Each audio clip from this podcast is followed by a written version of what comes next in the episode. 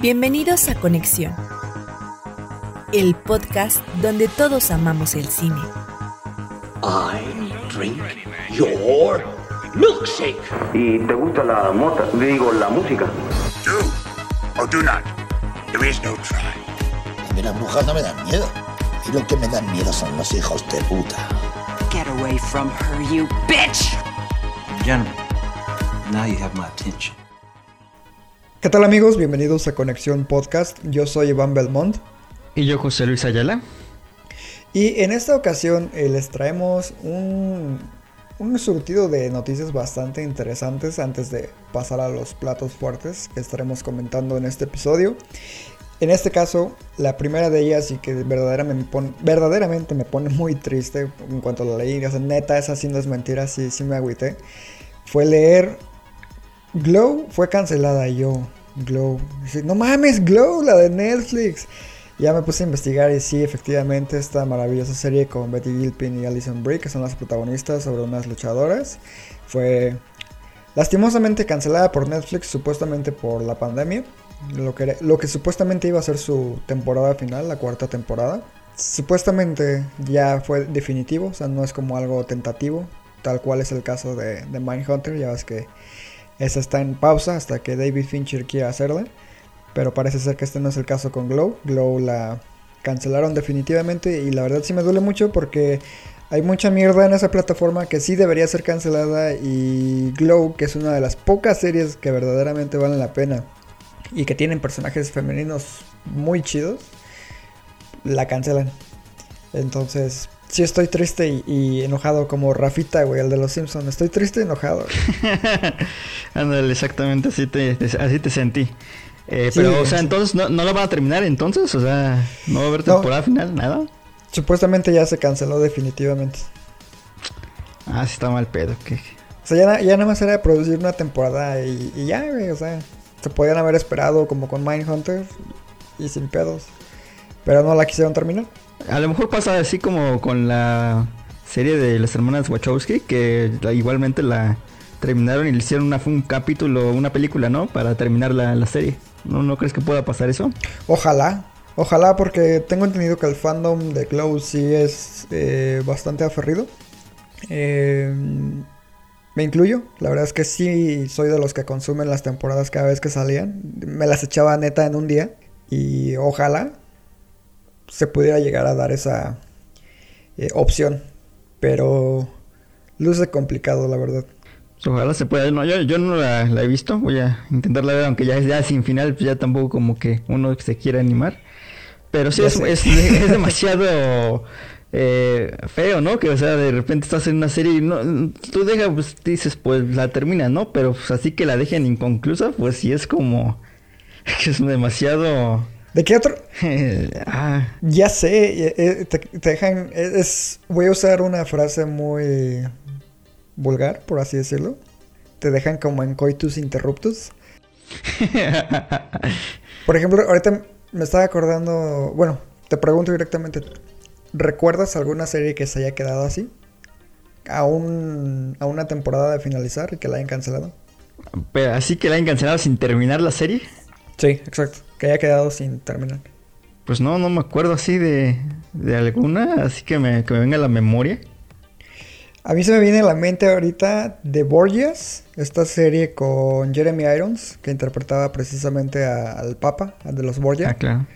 Y ah, recuerdo que a mí me agradaba bastante. Y me parecía con una producción muy bien hecha. La trama pues era medianamente interesante. Contaba con actores de renombre y otros no tanto. Pero era en términos generales buena. Eh, era dirigida, se me fue el nombre del director ahorita. Pero es el que hizo Entrevista con el vampiro. Ya, el director, eh, Neil Jordan. Ándale, él era el, el creador de, de The Borgias. Entonces, ya te imaginarías como qué tipo de narrativa usaba, ¿no? Sí, sí, claro. Y esa es la que se me viene a la mente ahorita. Seguramente existen otras, pero. Sí, no debe haber varias por ahí. No lo recordar. Creo que Hannibal, por eso la dejaban con un final abierto también. Sí, también. Sí, sí, sí, eh, tuvo otras temporadas, ¿no? Pero yo Sí, pensé que se la habían terminado. Sí, bueno, es que como que se previnieron porque sabían ya más o menos cuál era la eh, idea del canal de cancelarla. Entonces ellos hicieron, mejor dicho, crearon un final que daba pie tanto como conclusión a como una posible continuación. Entonces funciona en ambas, en ambas formas. Pero sí, también. Esa se rumora que Netflix la pueda salvar, pero no hay nada dicho. Vale. No, pues mira, bueno. Habría que hacer un- una lista especial de esas de que, que se quedaron inconclusas. Seguramente hay varias, como mencionas. Sobre Sí. todo las que primeras van en sus primeras temporadas y que no tienen tanto éxito y que ahí se pues se quedan a la deriva. Exacto. O que son buenas, pero la gente no las ve y pues son canceladas también. Sí, claro. Cierto, Mindhunter todavía igual está, está pendiente. Eh, ya me dio mucho más tiempo Fincher porque pues no, no sabe para cuándo va a regresar. Ya sé. Hablando de no sabemos cuándo vamos a regresar, tú tienes una noticia al respecto. No, pues digo, hay, hay varias noticias en cuanto a que vamos- no vamos a regresar. Ya, ya voy a regresar próximamente porque de hecho me llegó la noticia de que ya va, ya, abri- ya va a abrir- abrirse el Cinebox acá en Tula. Entonces ya podré volver Ajá. al cine con más frecuencia. Pero no va a haber estrenos grandes realmente en los siguientes meses. No, no, no. Es lo que te iba a decir, no hay estrenos. Sí, no, exactamente. Eh, bueno, estos últimos días, la verdad es que se han anunciado varios eh, aplazamientos en los grandes estrenos de, de los grandes estudios. Eh, la primera que lo hizo, me parece, un día después de que incluso salió el video oficial de su, de su canción, es este No Time for Die, de la nueva película de James, de James Bond. Eh, prácticamente se iba a estrenar en, en noviembre de este, de este año y pues la aplazaron para, para abril del siguiente. Fue la primera, creo, de esta, de esta tanda que, que se vino. Después, bueno, creo que quien más nos dolió a todos eh, fue el aplazamiento de, de Dune, de Dunas, de, de Duna, sí. Eh, estaba pactada para, para diciembre ya de este año y la van a retrasar prácticamente un año más. Se va a llegar a- en octubre del 2021. Est- es- está maldita Dune, por donde lo queramos ver, desde, desde su primer versión hasta ahorita. Está maldita esa, esa película. No lo sé. eh, por ejemplo, Matrix 4 también retrasada hasta diciembre del 2021. Eh, The Batman 2022. 2022, Jurassic, No. Jurassic Park, la, la última, también. Domination, ¿no? Sí, hasta el 2022 también. Ya es 2021 y 2022 Landia, güey. O sea, ya todo va para allá. Sí, ¿no? O sea, ah, ¿de qué sirve que abran los cines si no hay nada que ver? ¿No? Van a ser películas, pues, pequeñas.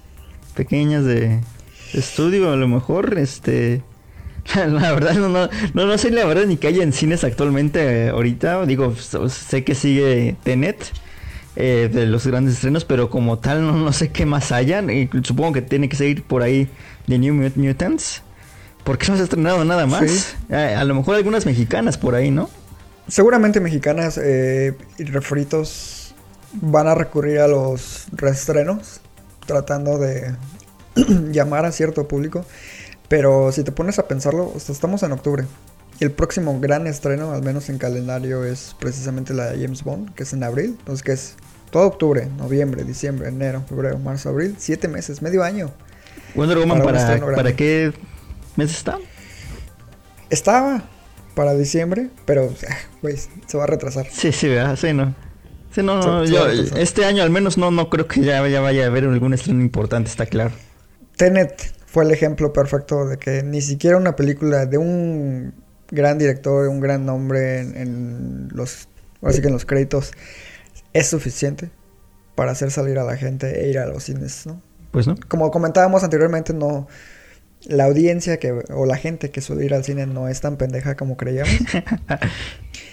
Entonces, eh, bravo por nosotros. Sí. No, se- Eh, está muy, pero- muy, muy complicado el, el panorama, la verdad, para, para las cadenas. Para el cine en general. Para el cine en general, eh, estaba abriendo los números de Tenet precisamente, eh, prácticamente apenas sobrepasó los 300 millones, ya mm, apenas se ha recuperado su inversión, está muy muy lejos de, pues, de considerarse un éxito para nada. Eh, de hecho, está, la, la taquilla que la ha salvado un poco es la de la de Europa, porque en Estados Unidos es un fracaso total. Sí, y yo creo que lo que la podría salvar es que la liberen lo antes posible en streaming. Yo creo que ahí sí levantaría un poco sus números. Al menos yo la compraría. O sea, ni siquiera la rentaría, yo sí la compraría. Pero está complicado. Yo creo que, como decías, las cadenas de cine van a sufrir bien cabrón en estos siete meses. Y en los que restan. Si es que esto mejora. Porque la verdad, luce súper complicado. Si no, no, Entonces, no tiene pinta yo, de mejorar. Yo, yo creo que, hon honestamente, la forma en que consumimos cine va a cambiar completamente. Sí, no. Para bien o para mal va, va, a cambiar. Ya no va a ser lo mismo. Y ahora sí que pues a ver qué, qué pasa, ¿no? Yo creo que aunque se encuentre la cura y lo que tú quieras, no creo que vuelva a ser lo mismo. no creo que vuelvas a ver eh, eh, funciones a reventar eh, como las de la medianoche o así. No creo que eso vuelva a ocurrir. Pues no, no la verdad es que el panorama ahorita luce complicado, la verdad digo, ya llevamos en esto pues ya prácticamente unos ocho meses de, de confinamiento todavía. Y pues sí, no, la verdad es que sí, para los cines y para todo el mundo todavía como que luce muy, muy complicado. Y pues no, a ver sí que... Y, y todavía pero si los estudios grandes no, no se atreven a estrenar, pues va, va, a ser mucho más difícil todavía que pues la gente vuelva, vuelva a las salas. Pero quien sí se va a estrenar, sí se va a atrever a estrenar una, una película es este es Nuevo Orden. Es, esa sí es esa sí es una película de huevos. Exactamente, totalmente. Sí, justamente el próximo 22 de octubre se estará estrenando, o no, en su sala de cines más cercana, la nueva película de Michel Franco, eh, que es distribuida por Videocine, ya se confirmó. Y le tienen tanta fe que la van a liberar en un mes en el que, bueno, aparte de que no hay estrenos, todo apunta a que nadie va a ir porque si Tenet no logró llenar salas, ¿qué te hace pensar que Michelle Franco lo va a hacer? a ver, la única ocurrencia, que se me que pienso ahorita que a lo mejor con el cual podría ser el gancho es que pues está ahí Diego Boneta que a lo mejor puede ser un imán ahí porque pues es de alguna forma un actor medio medio conocido para el, para el público mexicano. Pero fuera de eso, no, no veo cómo realmente sea, pueda esta película pues rescatar, ¿no? o pueda venir a hacer que el público vaya al cine, ¿no? Lo veo muy complicado. Yo también, y más, ahora sí que ya habiendo visto la película, neta, no creo que sea de esas películas que como Tenet requieren eh, al menos un par de visionados. Eh, como dices, Diego Boneta tal vez pueda ser un gancho en territorio latinoamericano, pero no, yo veo complicado que sea un éxito. Y si lo es, voy a quedar muy sorprendido. Pero ahora sí que todo es posible. Pero no lo crees. Pero ya la verdad me quedo con mis. Yo me quedo con mis reservas, no, no creo que tenga un buen desempeño. Por todo esto que estamos diciendo, ¿no? Que no somos tan tontos los cinéfilos como para ir a arriesgarnos con cualquier película, ¿no? Sí, no, no, luce muy complicado, digo. Yo, yo nomás he ido a ver Tenet. Aunque yo sé que tú sí vas a ir, güey. No, pues, probablemente si llega aquí al, al, Cinebox, que lo dudo mucho, eh, pueda, pueda ir. No hay otro estreno, güey, tiene que llegar. Y seguramente si voy, voy a ir entre semana en la función más de noche para que no, no, vaya, gente, no, no vaya gente. Que esa es una de tus ventajas. Vives en una zona donde no hay mucha demanda para esos contenidos. Sí, no, de hecho no, que digo, antes de la pandemia cuando iba al cine entre semana era pues prácticamente salas de, de 10 personas, ¿no? Por eso punto no. Sí, no, a, a, mí me gusta porque pues, sí. Este, solo, solamente se aplicaba la del viernes cuando era un estreno así que, que me interesara mucho o que, o que fuera esos que te spoilean a cada rato. El, si no, no la vas a ver el mismo, en el mismo día. Ahí sí aplicaba la del viernes y ahí sí, sí se abarrotaban los cines, pero entre semana la verdad está... Me, me, me, gustaba mucho más ir. Sí, no hay, no hay como ir y que la sala esté vacía o casi vacía. Porque nunca falta el pendejo que está ahí hablando o queriéndose hacer el rostro y nada, güey. Sí, no, es bien fastidioso eso. Ah, o el grupo de amiguitos, ¿no? Que llegan igual. Ahí este, y que empiezan a hablar ya como sé. si estuvieran una, en, una, en una antro y todo. Una vez casi me madreó un grupito así. Iba con una amiga Y yo ya había visto la, el remake de Evil Dead. Y justamente como ya era muy fan de horror, pues la llevé porque sabía que le iba a... Bueno, existía la posibilidad de que le gustara esa película. Y justo atrás de nosotros se sentó un grupito de cuatro chavos. güey. Y ya sabes, ¿no? Tal cual mencionaste. La voz súper fuerte. Sacándose fotos con flash. pateando a propósito los asientos, tanto mío como de esta chica. Olga se llama. Y en un momento sí me volteé y sí les dije que le bajaran de, de huevos, ¿no? Y seguían chingando. Entonces, el que era como el, el líder del, del grupito. Este, sí me le aventé así como haciendo la finta de que le iba a madrear. Y sí medio se escamó, ¿no? y solo así. Esa, Solo así medio se, se calmó. esa fue la película de terror. Sí, güey, su- sufrir a esos güeyes precisamente. Qué estrés. Pero, ¿qué te parece si dejamos este tema y pasamos eh, a uno de los estrenos que sí tuvimos oportunidad de ver? Digital, obviamente. Netflix, como ya es costumbre. Sí, de hecho va a ser un programa en el que Netflix nos, nos debería pagar algo porque son tres de Netflix las que vamos a hablar. Sí, es cierto, güey. Pero el próximo ya le vamos a dedicar a Amazon Prime. Ah, sí, claro. Sí, sí. Y bueno, entonces te cedo la presentación de tu película favorita de esta ocasión. Ah, claro, totalmente, me, me encantó. no este, bueno, sí, eh, en su...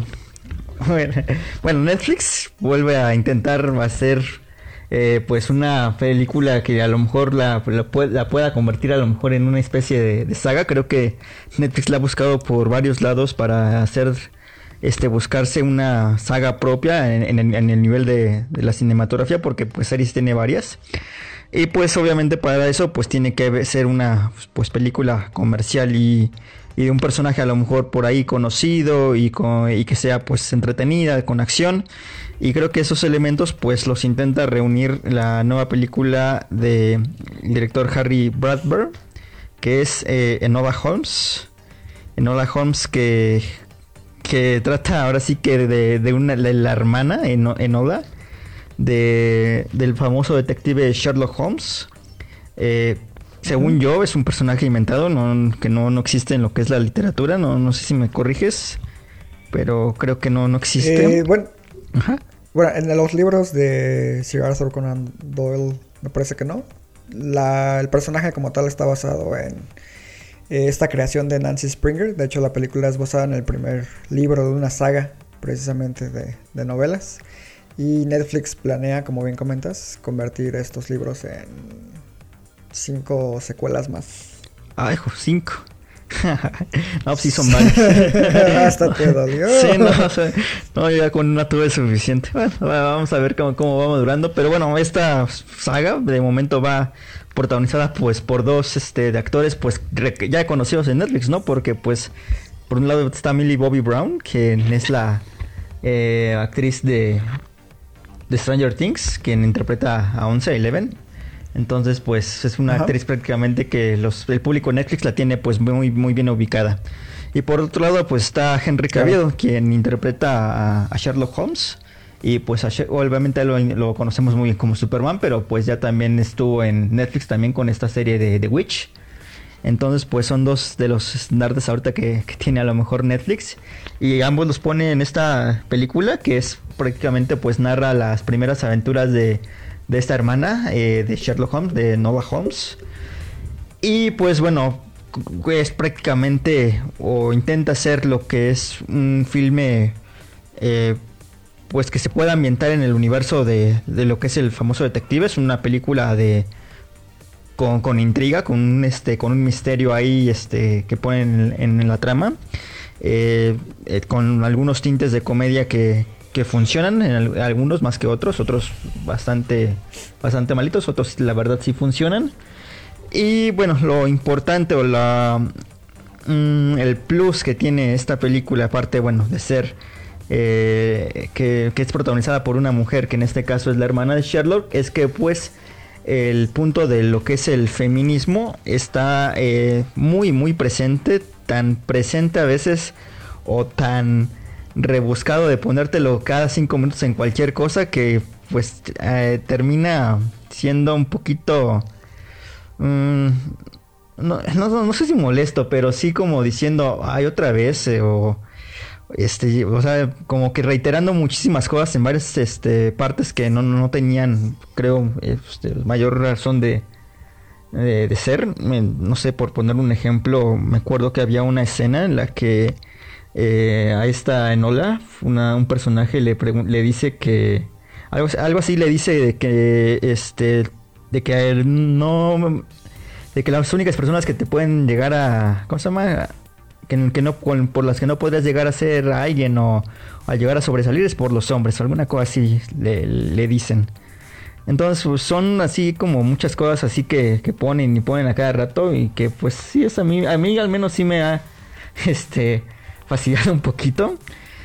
Pero. Chiste opresor. No, no, no es por eso, porque, porque ¿sabes qué? Porque ya desde que desde que pones a una protagonista, en este caso que es la hermana de Sherlock Holmes o Enola Holmes, ya sabes, no tienes por qué estar reiterando a cada rato pues la importancia de la mujer, porque ya por sí sola la trama te está diciendo que ella va a ser pues algo importante, ¿no? Pero la película te lo viene reiterando y reiterando una y otra vez y otra vez y otra vez, cuando pues si no dices nada, también el, el mensaje o el resultado ahí estaría igual, ¿no? Claro. Sí, eh, bueno, en ese sentido sí comparto la opinión de que es un poco eh, remarcado este factor de, del feminismo. O sea, en general, el feminismo como tal, pues no, me molesta y sé que a ti tampoco. Pero eh, es como hemos dicho anteriormente, ¿no? Muestra y no nos cuentes en este caso a través de diálogos o de los personajes. Hay una escena que sí me fastidió, creo que está casi al inicio, precisamente cuando llegan a la casa de, de Nola, este Sherlock y Mycroft, y que Mycroft encuentra un libro de, de, la, ahora sí que de su mamá, y que dice, ah, feminismo, seguramente eres una de esas enfermas o no sé qué, ¿no? Sí. Y es así como de, con el simple hecho de que hubiera levantado el libro y me dejaras leer la portada sin que lo leyera el personaje era más que suficiente, ¿no? Eh, y, ese es un pecado no solamente con este tema, sino que en general se esfuerzan demasiado por dejar en claro demasiadas cosas, lo cual da lugar a que uno como espectador se sienta como si te estuvieran tratando eh, o como si creyeran que eres un estúpido, ¿no? Como que no eres capaz de deducir cosas por ti mismo. Así sentí que me estaba tratando la película y eso sí me molestó un poco. Eh, está claro que este director, que precisamente es famoso por ser el director de cabecera de Fleabag, esta maravillosa serie de, de eh, Phoebe Waller-Bridge, que ganó Emmys y lo que tú quieras, eh, se nota claramente el estilo, ¿no? Que lo imita en cierta forma precisamente rompiendo la cuarta pared y haciendo que el personaje de Nola hable hacia el espectador y explique ciertas cosas, ¿no? Con Fleabag funciona porque expande eh, precisamente como su visión del mundo, ¿no? El sarcasmo, eh, esta oscuridad que existe dentro de su personaje o depresión, pero aquí en lugar de hacer crecer al personaje, más bien lo reduce al sobreexplicar. Al menos esa es mi percepción, a diferencia de del mismo efecto en, en Fleabag. Eh, otro factor es que el Sherlock, que o sea, es cierto que es un personaje completamente secundario. Eh, Henry Cavill es como el actor más plano para interpretar a, a cualquier personaje. ah, bueno, en este caso a, Sherlock, porque Sherlock es como muy peculiar, digamos. Y la verdad es que Henry Cavill sale con la misma expresión en toda la película, ¿no? Nada más cambia su pose corporal y ya. Es todo lo que le puedes pedir a alguien como él. Al menos para este papel en específico.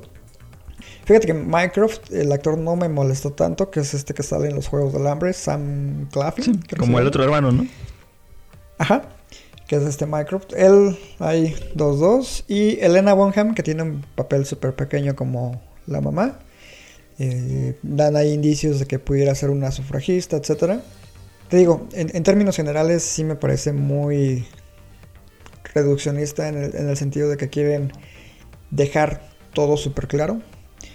Y a pesar de que el mensaje de la película está bonito y que pues, términos generales estamos hablando de una película para adolescentes. Eh, sí creo que pudieron ser mucho más ah, arriesgados en este sentido. Eh, no sé, me deja con una sensación de que pudo ser un buen proyecto, pero se quedó a medias por esas razones que comento. Sí, no, estoy totalmente de acuerdo. De hecho, eh, digo, la verdad es que la película pues toma obviamente aquí la eh, el gancho de, de que es pues está en el mundo de, Sherlock Holmes, eh, ahí con, con, con su hermana, con Enola. Pero creo que esto está sumamente desaprovechado. Creo que toda la parte ahí de pues de detectives, de ahora sí que de investigación, de todo lo que hace famoso ahora sí que a- al mundo de Sherlock Holmes, creo que lo, lo siento bastante desperdiciado. Eh, ahí hay un- una intriga o hay una, una ¿cómo se llama? Sí, un, Un eh, complot. un- exacto, sí, un complot, algo que se tiene que, que ir resolviendo. Y la forma en que la que resuelven, la verdad, yo lo siento hasta un tanto precipitada y, y facilona. Y siento que toda esta Sí. parte, insisto, es muy, muy mejorable. Toda la investigación, toda la resolución. Y en lugar de haber a lo mejor despreciado tantos minutos en otro tipo de cosas, enfocarse en esta parte hubiera sido, pues, al menos yo creo que pues más, más llamativo, ¿no? Porque pues finalmente estamos hablando de del mundo de Sherlock Holmes, o sea, si vas a ver una película o algo que está relacionado con, con este con este personaje, en este caso con su hermana, pues no sé, cre- creo que, que al menos esperas que la parte pues de intriga, la parte de de investigación pues esté mejor eh, hecha y está exactamente Sí. desarrollada. Y creo que no tampoco tampoco cumple en ese en ese aspecto. Sí, claro, y, y bueno, te, te digo, es una claramente una película para adolescentes, pero existen películas eh, para este público que son un poquito más complejas. Eh, por mencionar algunas, pues ahí está la saga de Harry Potter, ¿no? Que me parece mucho más interesante y sus personajes oh, que claramente se benefician del hecho que se desarrollan a lo largo de múltiples películas, pero cada una te muestra precisamente un misterio súper interesante, ¿no? Y aquí definitivamente el material fuente no, me, no lo considero tan, tan fuerte por lo que estuve investigando y me quedó perfectamente claro después de, de ver la película. Ojalá arriesguen un poquito más en las secuelas porque parece ser que la ha estado yendo bien en cuanto a, números de visionados y pues también para que Millie Bobby Brown se despeje un poco de este estigma de, de Eleven, ¿no? Es lo único en lo que se le ubica actualmente. Sí, claro, sí, sí, seguramente digo, si esto se vuelve una saga, probablemente ahí se vaya a despegar todavía un poco más de- del personaje. Para mí ella lo, lo hace lo hace bien, tiene carisma ella, pero creo que no, no, no termina de ayudarle mucho, igual yo no, no le da igual situaciones como para que pueda despegar más, más su talento.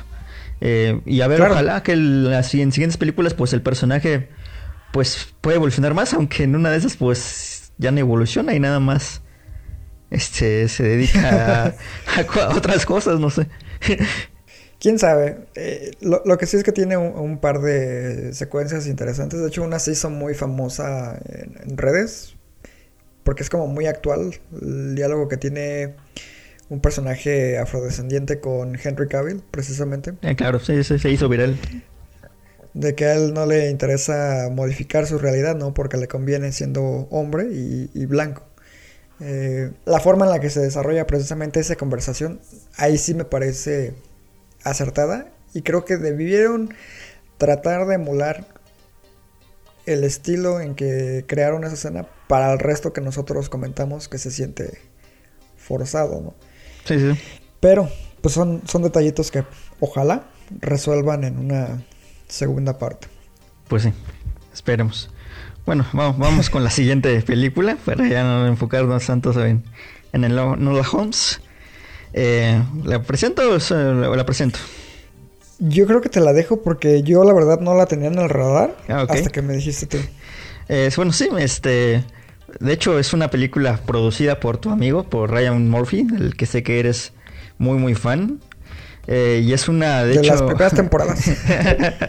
de hecho, es una adaptación esta, esta película que se llama The Boys in the Band, Los Chicos de la Banda. Es una adaptación de, de una obra de teatro que de hecho ya se había eh, hecho eh, con anterioridad. Creo que la hicieron, la hizo en los años 70 eh, William Franklin, el director de, del Exorcista y de, The French sí. Connection.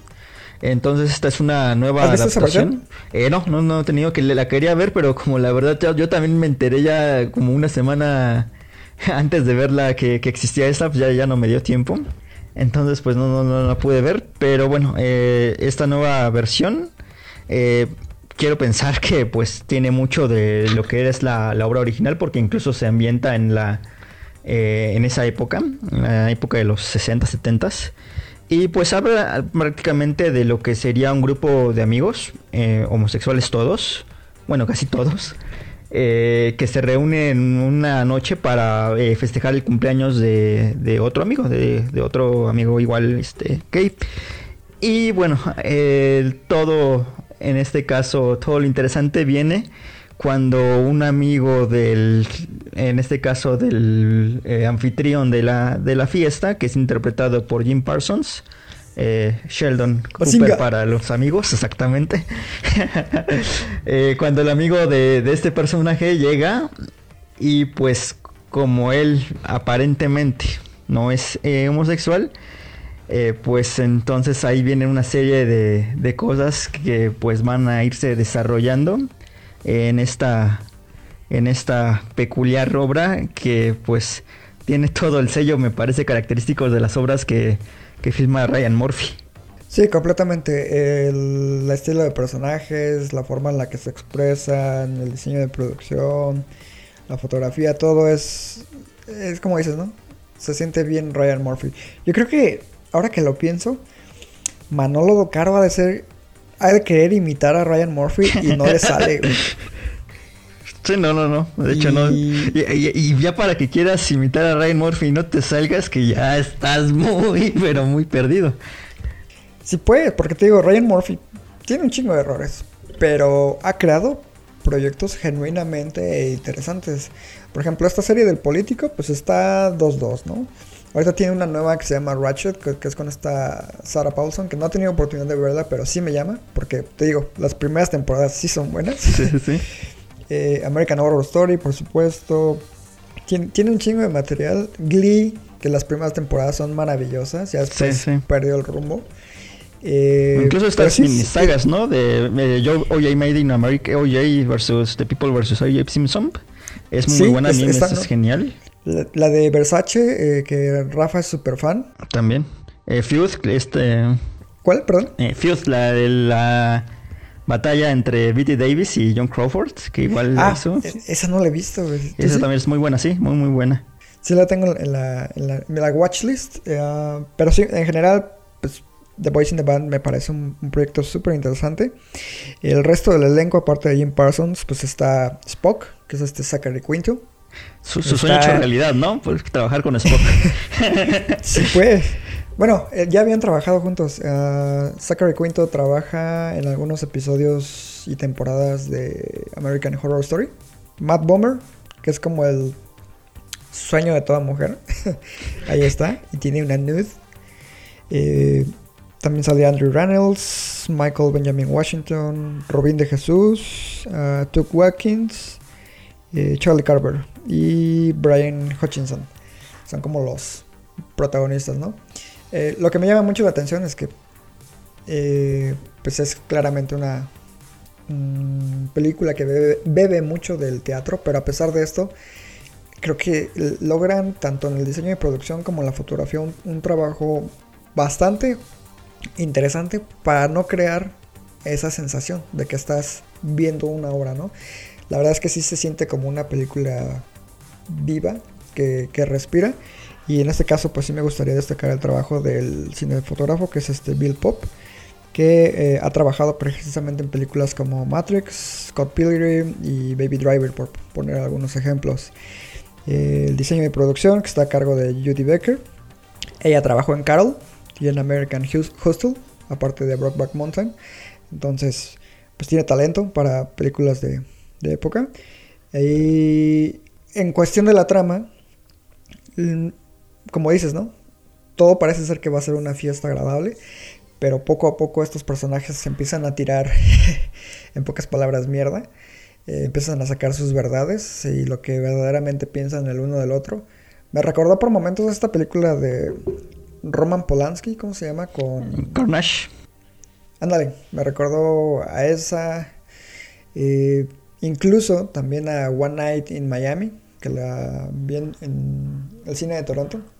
Pero esta de Boys in the Band, cinematográficamente hablando, me parece mejor lograda.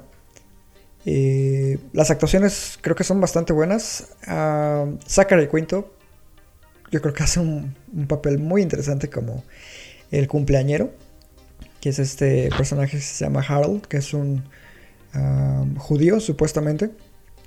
Y si notas como el desdén con el que dice las cosas, ¿no?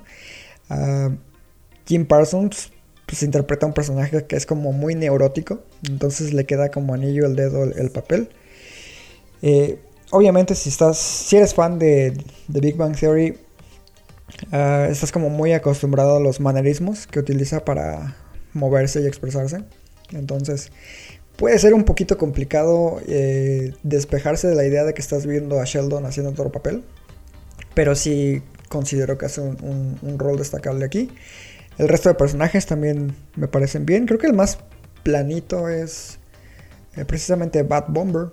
Ah, no sé tú, ¿tú qué opinas? Sí, no, igual estoy, de acuerdo. Creo que los más destacados son Zachary Quinto y, y Jim Parsons. Sobre todo Jim Parsons cu- cuando llega la segunda parte de ahí de la película, después de algo que sucede ahí. Creo que ya es en cuando empieza a, desenvolverse mejor.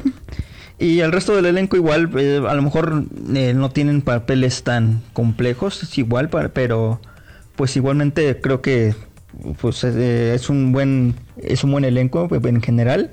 De hecho a mí lo que me, me llama mucho, me gustó bastante de, de la película es pues todo este eh, collage, ¿no? De personalidades eh, que, que son Sí. cada uno de ellos, porque si bien pues todos eh, pues son homosexuales, nada, ninguno, ninguno tiene uno que ver con el otro en cómo son. Sí, ¿no? Es realmente, por eso digo, es una película totalmente Ryan Murphy, porque a él le gusta mucho a esto, ¿no? Este, como que incluir varias este, personalidades totalmente diferentes en un solo momento. Y pues que pase lo que tenga que pasar, por, mucho que tengan algo en común, que en este caso, pues que es que a todos les gustan los, hombres. Y pues a lo mejor eso a misma este, situación de todo la- el, eh, todo este choque de personalidades hace que pues la fiesta pues se vaya al demonio en un momento y, y empiece toda esta situación de descontrol. Eh, yo tengo por ahí algún problema, mm, creo que en, en la segunda parte precisamente cuando empiezan a jugar, creo que se hace un poco repetitivo porque pues es un juego que prácticamente se repite con la mayoría de los de los personajes que no sirven sino más bien para ir conociendo más a estos y creo que ahí la película se queda más en un, una presentación de personajes, seguir presentándolos en un momento y como que siento en algunos en algún momento ya ah, cierto estancamiento en la, en la trama.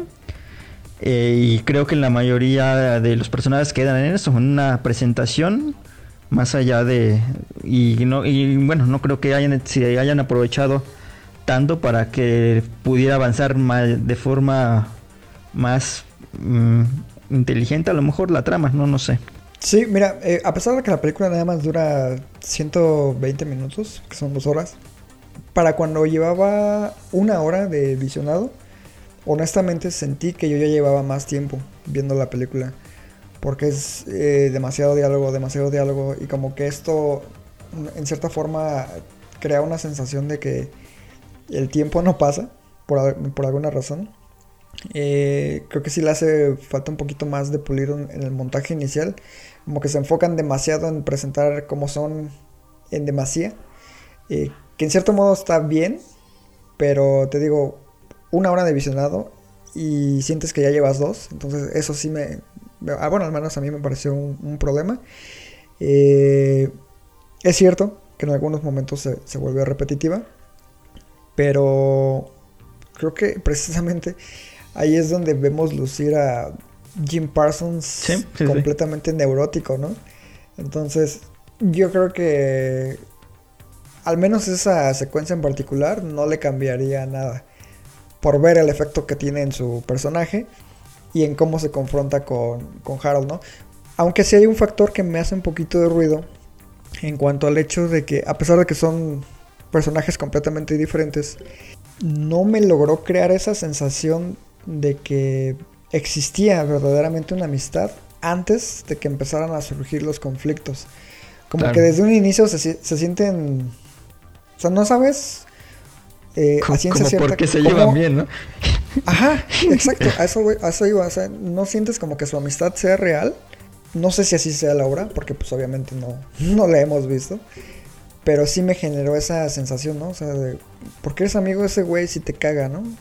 Es como eh, un tanto disonante en ese rubro. No sé si tú sentiste lo mismo. No, sí, totalmente, totalmente, no. Eh, sí, es que sí, como tal la trama siento que igual está pues algo forzada. Hay muchas acciones ahí forzadas como para que todo vaya funcionando y parte de eso es la precisamente la misma relación de ellos. Hay, digo, hay una parte, hay una relación entre dos de ahí, de estos dos amigos, que me hizo pues mucha... No, no, no ruido porque sé que hay mucha gente así como el personaje este que, que lo... Que... a ver si que, es más presentado. No, no, no, el otro, el que... El que tiene la pareja pero que él dice, ah. pues sí, yo soy, este, sí tengo, este, a alguien más, pero tengo luego ganas de estar con alguien más y me vale. Ah, que, es, que, es, bien promiscuo, ¿no? Sí, exactamente. Eh, y aparte, y estaba el otro ahí, este, con el, bueno, ah, no, no lo quiero spoilear, pero hay una ahí con un tercer personaje como que Ajá, y, y luego... que haya pasado algo. Sí, no. o sea, como que ahí totalmente siento que desaprovecharon ahí una situación porque... O, no, sé, ah, no digo, no ah, sé que hay mucha gente así, pero pues la otra, la otra pareja no era así, entonces este no, no entiendo igual cómo pudo haber una relación entre ellos dos. No, no tiene nada que ver uno con el otro, igual, muy muy forzado todo. Entonces no, no, sí, no, siento que hay impacto. También, bueno, algo que me gusta que funciona en cierta forma como detonante es el personaje de Alan, este supuesto amigo de, la universidad del personaje de Jim Parsons, que no sabe realmente que Jim Parsons, como bien dijiste, es, es gay, y llega ahí y ve a un grupo de hombres completamente gays. Eh, y cómo se expresa, ¿no? En su forma homofóbica. Eh, me parece también una forma muy interesante de precisamente abordar como esa eh, masculinidad frágil, porque claramente, bueno, al menos mi percepción, era de que el güey también era bisexual, ¿no? Al menos llamémosle bisexual, bicurioso, digamos. Y precisamente hay un diálogo que da a entender eso, ¿no? Eh, creo que me parece también uno de los puntos fuertes, la, forma en que utilizaron a, su personaje. Eh, pero sí, se queda yo creo que lejos de los mejores exponentes de, este tipo de cine. Aunque eso sí, eh, es como la versión bien hecha de Perfectos Desconocidos de Manolo Cargo. Claro, claro. Bueno, esa, versión, esa película tiene mil versiones, ¿no? Sí, seguro. Pero bueno, no, yo creo que vale la pena. No es una película redonda para nada. Creo que tiene ahí varios detalles, pero, pero funciona, me parece, y pues vale la, bastante la pena eh, verla. Sí, completamente. Estoy, estoy de acuerdo. Y ahora sí pasamos a lo que es, eh, yo creo que considerado por los dos como la, la mejor película que vimos en esta trifecta de Netflix, que es El Diablo a todas horas, si no me equivoco o todo el tiempo. No, a todas horas. Eh, de David All the Time. Esta es una película dirigida por Antonio Campos, eh, adaptada por Antonio Campos y Paulo Campos, eh, basada en una novela del mismo nombre que fue escrita por Donald Ray Pollock. Y la forma en la que me enteré de esta película fue porque hace unos meses precisamente vi hay un, hay un comentario de que iban a adaptar una novela donde la religión tenía un peso muy importante y que rozaba como el horror en cierta forma, ¿no? Entonces esa descripción me, llamó la atención De hecho, una un contacto de Twitter me, pasó el libro. Desafortunadamente no tuve tiempo de leerlo antes de ver la película. Pero sí le tenía muchas ganas. Y luego me enteré que estaba protagonizada por eh, Tom Holland, Bill Skarsgård y este Robert Pattinson. Entonces ya con esos tres actores al menos estaba yo convencido de verla, fuera buena o mala. ¿Y de qué trata? Pues es básicamente eh, las vivencias de, un joven llamado Arvin, Arvin Russell, que vive eh, en un pueblo en medio de la nada de, Ohio, en Estados Unidos, y que su vida desde pequeño se ve envuelta eh, en una serie de tragedias, digámosle, que de una u otra forma están precisamente relacionadas con la fe y la religión de, aquellos que la profesan. Eh, ya sea desde su papá, eh, su abuela, su tío, el predicador del pueblo, su hermana que era, bueno, su hermanastra que es súper devota. Obviamente vemos como el, peor lado de estas personas y que sale a flote, inconsciente o conscientemente en el peor de los casos, eh, precisamente por, por su fe en estas ideologías, que dicho sea de paso, me caga a mí la religión y en específico la iglesia católica, la, aborrezco. y creo que, al menos en mi opinión, esta podría ser considerada como la película de horror del año. ¿Por qué digo esto? Porque todos los personajes, o al menos la, gran mayoría de figuras antagónicas de la cinta, se les podría denominar como el peor monstruo que existe, ¿no? ¿Y cuál es el peor monstruo y depredador que existe? El ser humano. Entonces vemos como distintas facetas precisamente de esta eh, necesidad de hacer daño, de manipular, de corromper que, que tiene el hombre y cómo esto afecta a, sus víctimas, ¿no? Ya sea de forma psicológica, física, etc. Entonces yo creo que para hacer producción Netflix es un proyecto bastante oscuro. Eh, yo, bueno, te digo, como ya tenía en la mira el libro, sabía de antemano que pues, era bastante pesado de, leer. Y estaba muy interesado en, ver la adaptación. Y te digo, no he leído el libro, pero viendo el resultado eh, quedé bastante satisfecho. Me parece una película muy bien lograda tanto en actuaciones, dirección, presentación visual y sonora también. Sí tiene ahí un, par de detallitos que después de que tú des tus opiniones los estaremos comentando. Pero en términos generales sí me parece una buena película. Sí, la verdad es que sí. Yo, yo la empecé a ver con algunas reservas, la verdad. Y como, no, no, no sé, no, no, no me terminaba, a lo mejor, no sé, algunas opiniones ahí por internet no, no me terminaban de convencer. Pero bueno, ya finalmente decidí de verdad, de hecho fue la última que vi de las tres que hemos, este, de las que hemos hablado del día de hoy. Pero comienza la película y me encuentro, la verdad, con un producto muy bien contado. La verdad es que se nota que es, bueno, apenas me, voy me doy dando cuenta porque lo dijiste, de que es un libro muy largo. Y se nota porque eh, la forma en que se va tomando su tiempo para irte, eh, en este caso, construyendo la trama, construyéndote los personajes, mientras al mismo tiempo en cada situación hay una eh, crítica así igual al hombre y como muy bien dices también a la, a la iglesia de cómo pues hay gente pues que está casi este que se aprovecha a lo mejor de eh, de, la fe. de esa situación exactamente se aprovecha de la fe o que hay otros que incluso su fe los hace cometer unas atrocidades que tú te dices pues cómo es posible que, que este tipo haya pensado o, haga esto no y pues todas estas situaciones y con varios personajes ahí que que lo hacen de distinto modo, que todo el mundo, bueno, ahí tiene una fe media, media rara y unos lo profesan de, otro, de otra forma y de otro, y otros llegan a un punto determinado por, por esta situación. Todo esto me fue enganchando, la verdad, bastante. Y precisamente pues el motor de toda esta trama, el personaje de Tom Holland, es precisamente pues el menos eh, religioso de todos ellos, es el, de menos fe. Y a la vez es también un personaje eh, muy oscuro incluso también, tanto como los demás, si no, es el que, que es el que más.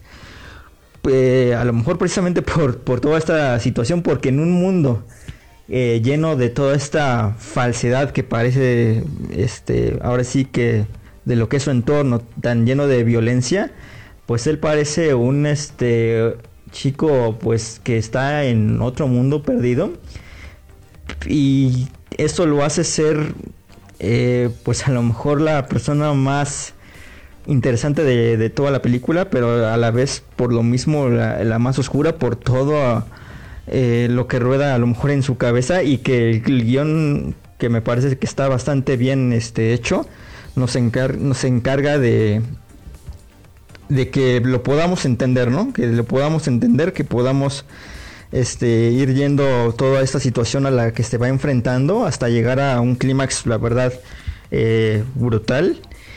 Y pues bueno, creo que sí, la película, insisto, narrativamente me, ha sorprendido bastante.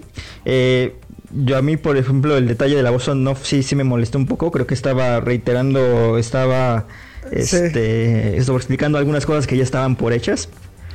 Pero... ese es de los puntos negativos míos también. Sí, sí. Ese es un punto negativo.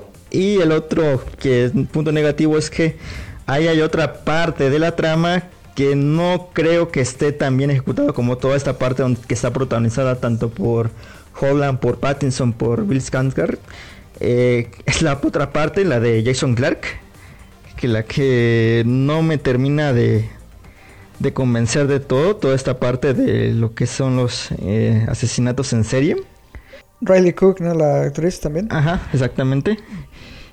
Y creo que cuando la película va hacia esta parte de, la historia, sí se pierde bastante, eh, se pierde bastante fuerza, se pierde bastante de la, de la crítica a la violencia y a la religión que estaban haciendo, e incluso pierde en, en presencia actoral. Creo que no hay tantas actuaciones tan sobresalientes en esta otra parte de la historia.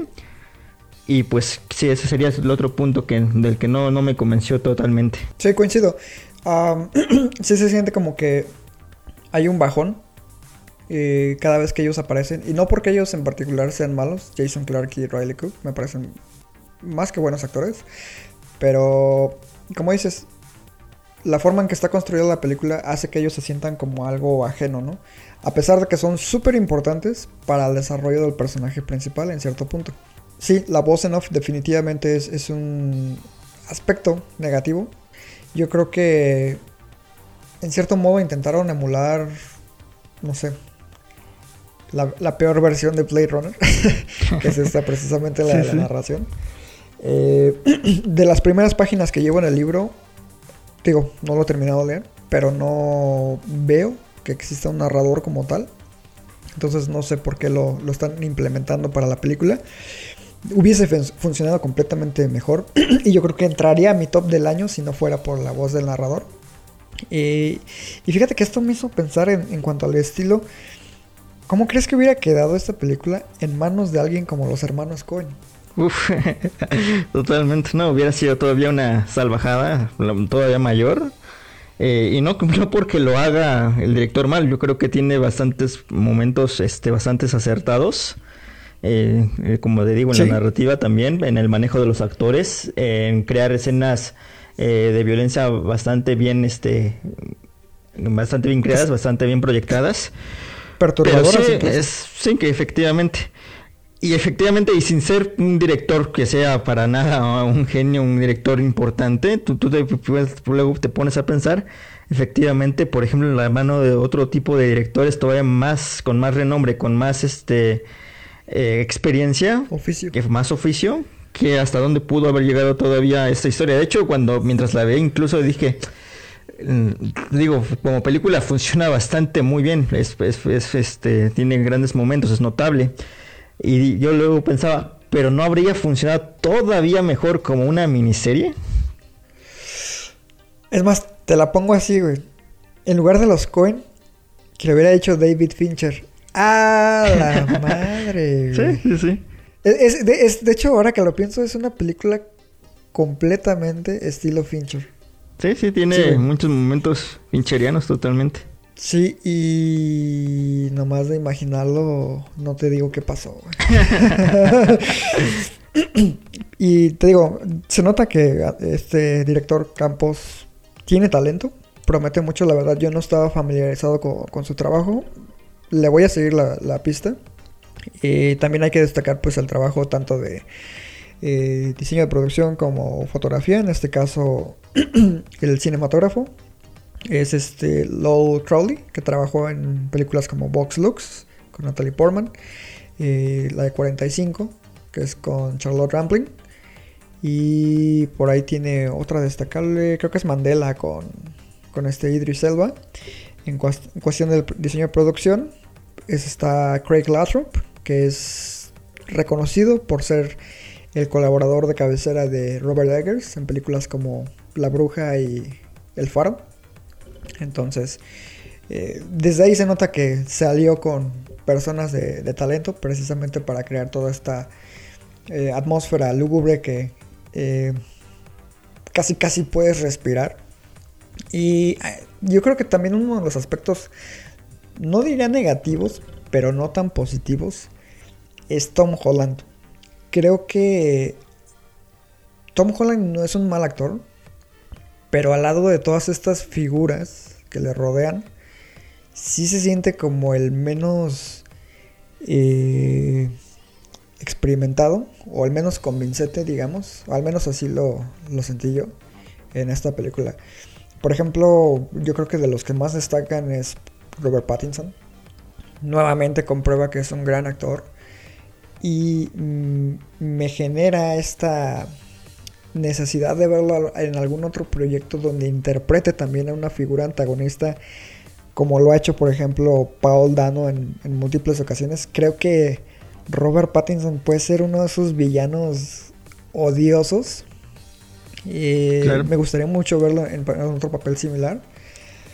Ah, incluso este, ¿cómo se llama? Bucky, el actor que, que hace Sebastian Stan. A pesar de que su papel también es breve, me, parece que lo hace bien con los pocos momentos eh, que tiene. Pues sí, en, en general pues, la película es súper oscura. Yo creo que sí pudo ser todavía más densa. Eh, no sé si aquí tuvo que ver Netflix o algo, no, creo. Yo creo que es más bien cuestión de la adaptación que hicieron estas eh, Antonio Campos.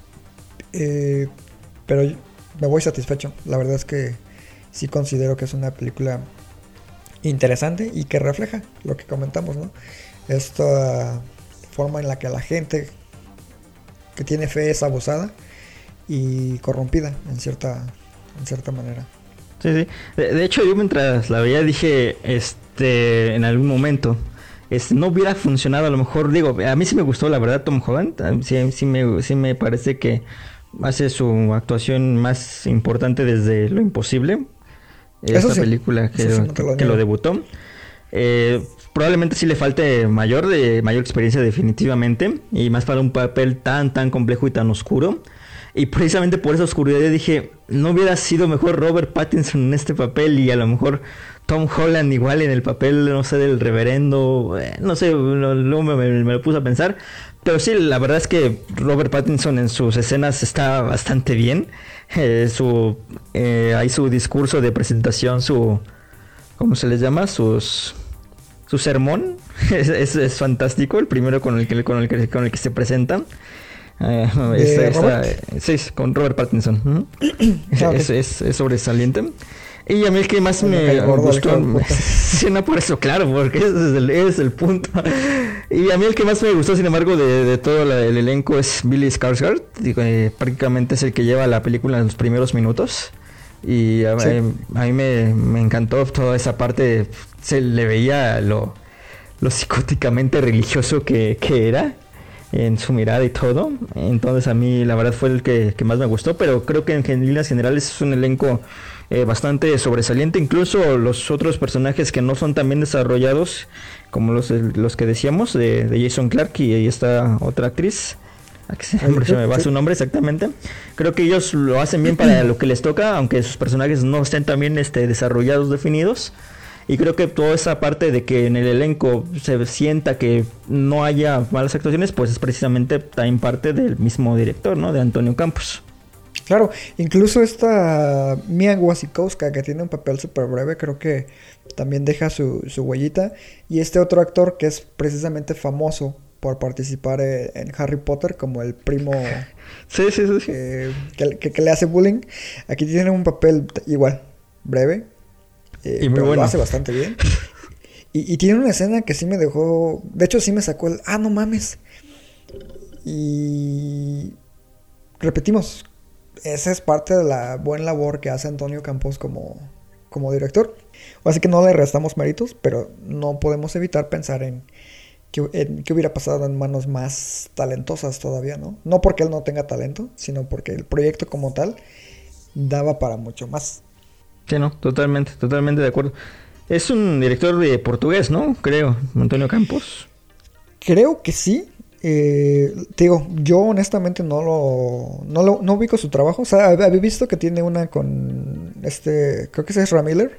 Sí, exactamente. Pero de hecho fue nominada a ópera prima en su momento en los Independent Spirits. Precisamente es la ópera prima de Antonio Campos. Digo, esa es la única que ubicaba, pero honestamente no la he visto. Y de ahí me, me pasé a pues, esta que se acaba de estrenar. Entonces sí estoy ya más que interesado en ver su filmografía y en seguirle la pista porque talento hay, definitivamente. Sí, sí. Ojalá que pueda seguirlo eh, explotando. Eh, y sí, y que vaya mejorando estas partes ahí que a lo mejor que no le salieron tan bien aquí, como lo que decíamos de la voz en off, la otra parte de, de, la trama. Pero en líneas generales creo que es un resultado bastante destacable. Yo lo recomendaría ampliamente. Obviamente no, no, para, no es para todo tipo de públicos porque es sumamente oscura. Pero sí, sí la recomiendo. Sí, y yo creo que también puede funcionar. Bueno, también podría molestar, mejor dicho, a personas que son sumamente religiosas, ¿no? Porque precisamente es como una crítica muy fuerte a todos estos aspectos. Sí. Entonces, si son personas que sean muy católicas o, o, de la religión que sea y ven esta película, puede ser que les haga un poco de ruido, porque sí la, la critica muy fuertemente. Sí, no, es fuertísima en ese aspecto. Y, pero fuera de eso, yo creo que sí es un, un proyecto que, que, vale mucho la pena. Uh, ojalá llegue a salir en video. Esta sí me interesaría tenerla en, en formato físico, ahora sí que para la colección.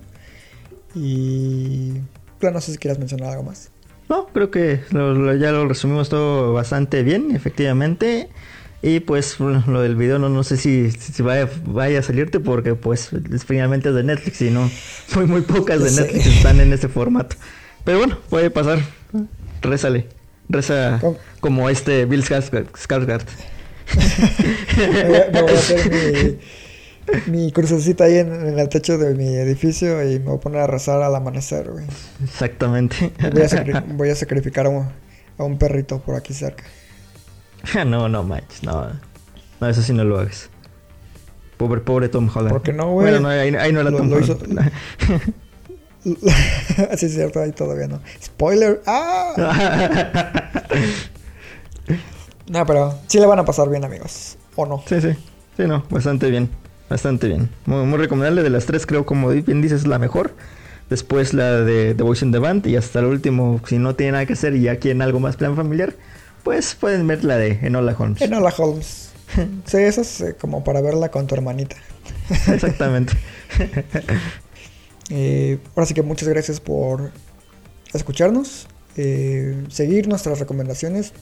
Si tienen alguna crítica constructiva, háganla llegar por cualquiera de nuestros medios oficiales. Eh, ahora sí que estamos dispuestos a escuchar buenos y malos comentarios, no nos agüitamos. Y pues eso ha sido todo por esta ocasión. Eh, yo soy Iván Belmont. Y yo José Luis Ayala. Y recuerden que... Amamos el cine y las series.